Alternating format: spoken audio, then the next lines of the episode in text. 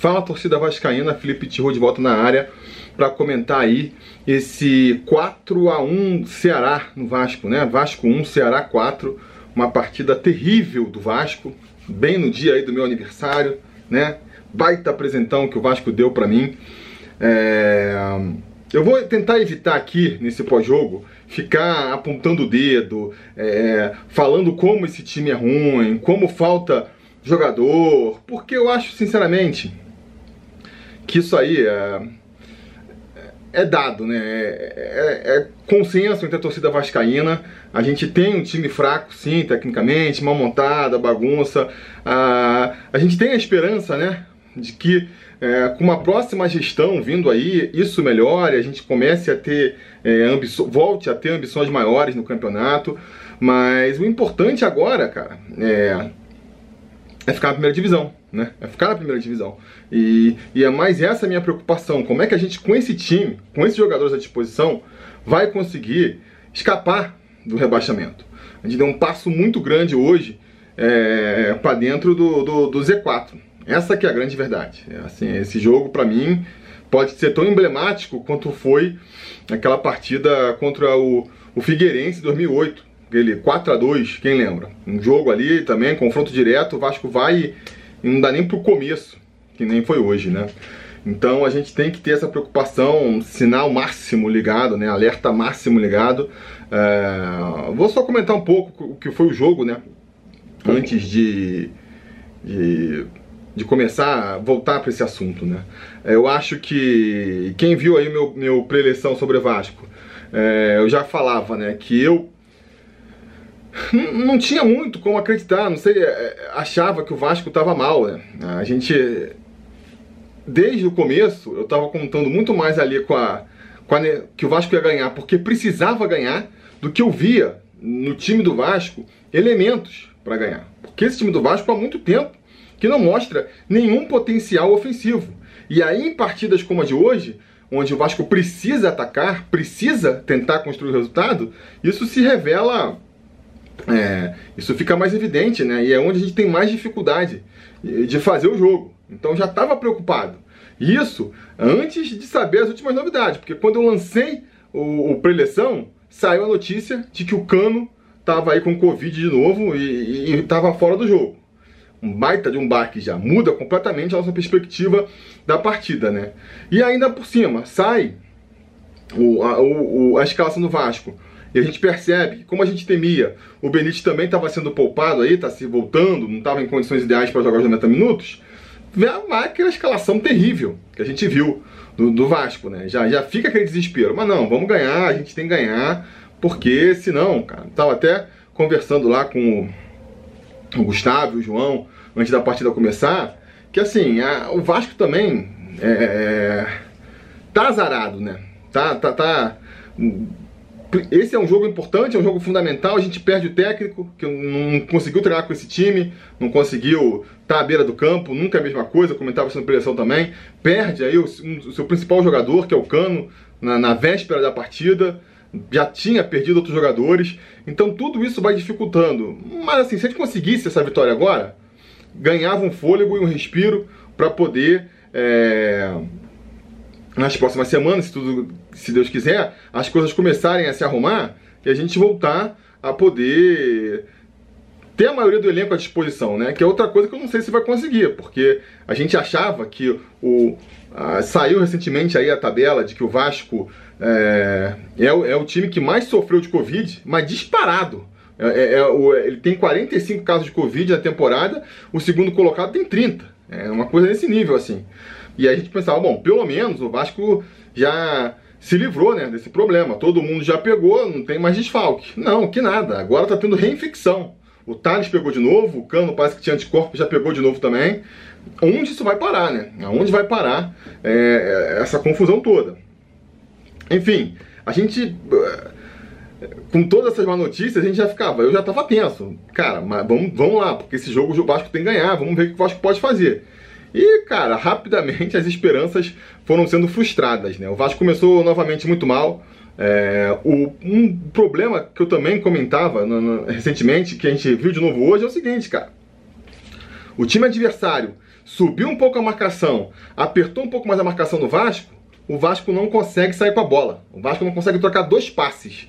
Se não tiver ali, se o jogador do Vasco não tiver uma tranquilidade para olhar para frente e, e ver o companheiro livre, pegar a bola e já tiver alguém marcando ele, vai perder a bola. Vai perder a bola. A gente viu isso com o Defesa e Justiça, viu isso novamente hoje. E isso é um problema, né? É, então o Vasco teve muita dificuldade já no começo da partida, não conseguia sair da, da marcação do Ceará. E rapidamente, com 5 minutos de jogo ali, acho que foi com os 3 minutos de jogo, né?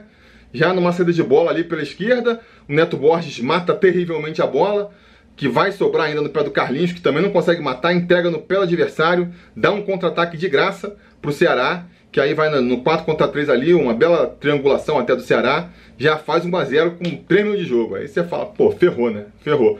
A partir daí, o o Ceará até recua um pouco mais a, a, a, defesa, não sente mais aquela necessidade de marcar em cima, fica um pouco mais postado lá atrás, dá espaço para o Vasco se criar no meu campo, mas também, cara, aquele joguinho de cerca Lourenço, fica tocando a bola aí no meu campo, do zagueiro pro lateral, pro cabeça de área, e quando tenta avançar para entrar ali na da intermediária para frente, no último terço ali, já se embanana todo, já consegue perder pá, já não consegue é, acertar um passe, entendeu? Então muitas vezes é, tenta fazer o cruzamento ali da intermediária mesmo, que sinceramente é, tá entregando a bola pro, pro adversário, né? Pegar ali da intermediária e tentar fazer o cruzamento dali, a bola fica toda pro goleiro. O, o goleiro lá do, do Ceará se consagrou só pegando as bolas do Colo Gil que ele tentava fazer, tipo, não dava para entender nem se era um direito um lançamento ou se era um cruzamento. E aí, e o Ceará deixando para jogar nos contra-ataques, né? Deixando para jogar nos contra-ataques.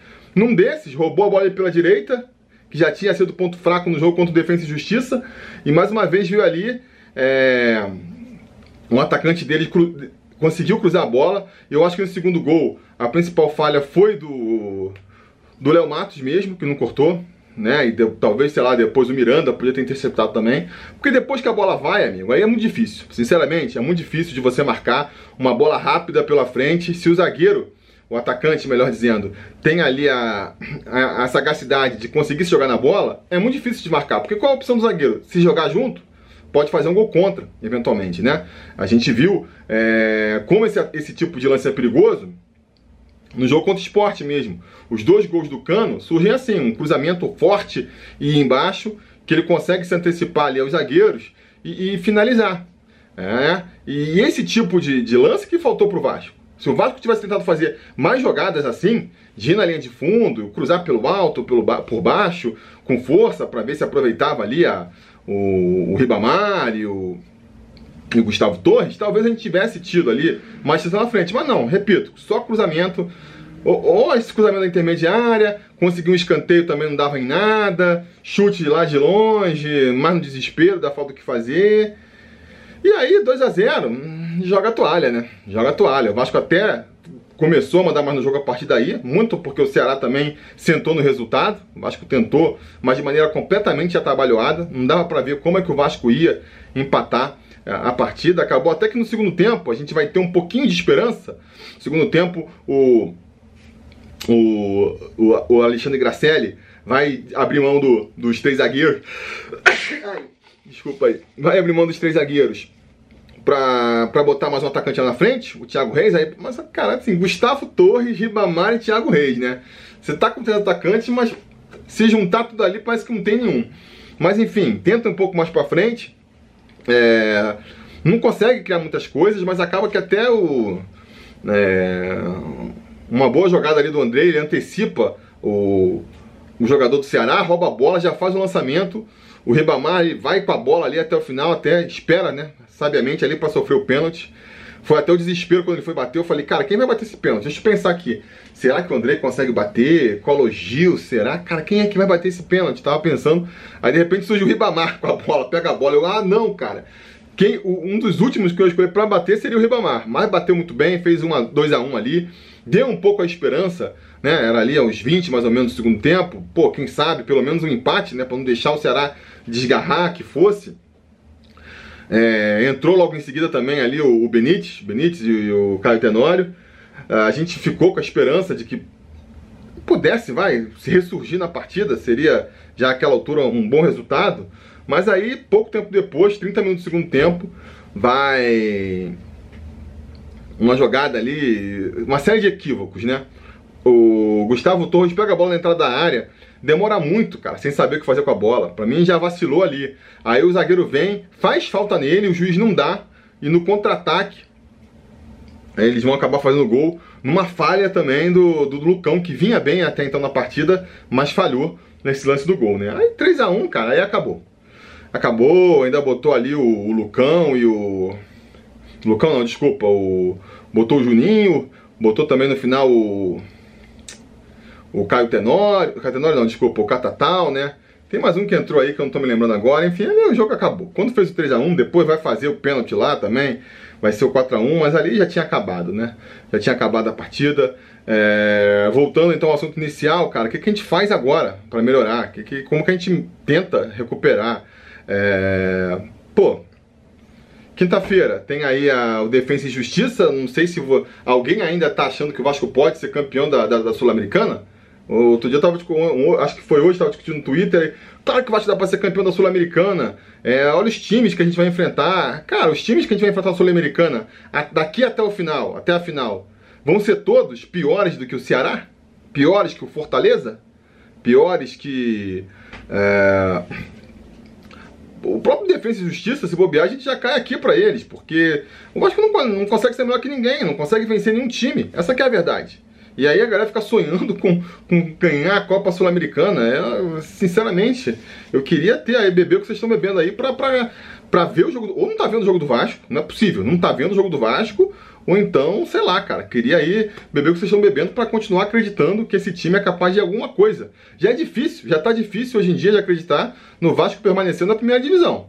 Né? E o resultado de hoje cacifo o Vasco pra, pra, como favorito para ser rebaixado.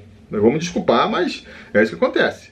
Então, assim, quinta-feira, o jogo contra o Defesa e Justiça é para tentar acertar o time. Não sei se vai ver aí, se espero que, que o já tem o Sapinto de volta, vamos ver que, se com ele na beira do campo tem uma mudança de postura ali, ele dá um esporro, um choque, não sei, pra gente ver alguma mudança de postura para começo de conversa. Eu acho que também é, tem que mudar no time, o, o Juninho entrou hoje e 10 minutos ali mostrou que pode fazer muito mais do que do que Pikachu, do que Carlinhos, que vem entrando naquele setor ali, até que Gustavo Torres mesmo, Ribamar, não dá, não dá para deixar o garoto no banco. É, tá entrando numa fogueira, a gente tá depositando muitas esperanças num, num garoto que jogou poucas poucos minutos na temporada. Pode ser que ele entre também se machuque na primeira partida, que nem já aconteceu é, outras duas vezes é, esse ano. Mas, cara, é o que tem, é o que a gente tem que tentar. Não dá para ficar insistindo com as mesmas peças que estão indo muito mal, achando que isso vai resolver, né? Então tem que entrar com o Juninho, tem que ter a coragem de barrar esses figurões. Pô, o. O Leandro Castan, cara, teve uns dois, três lances ali que a sorte dele foi que não saiu gol. Porque senão ele ia estar tá saindo execrado dessa partida agora, sabe? Estava sendo execrado. E aí você vai tirar um zagueiro para botar o time mais para frente, você deixa o Leandro Castanho em campo, tira o Ricardo e bota. Não dá, cara. Não dá. Tem que barrar o Ricardo. Inventa uma. O, tem que barrar o Leandro Castan, sabe? É. Nem tô dizendo que acabou, que ele é ruim. De repente é uma fase mesmo, tá desgastado.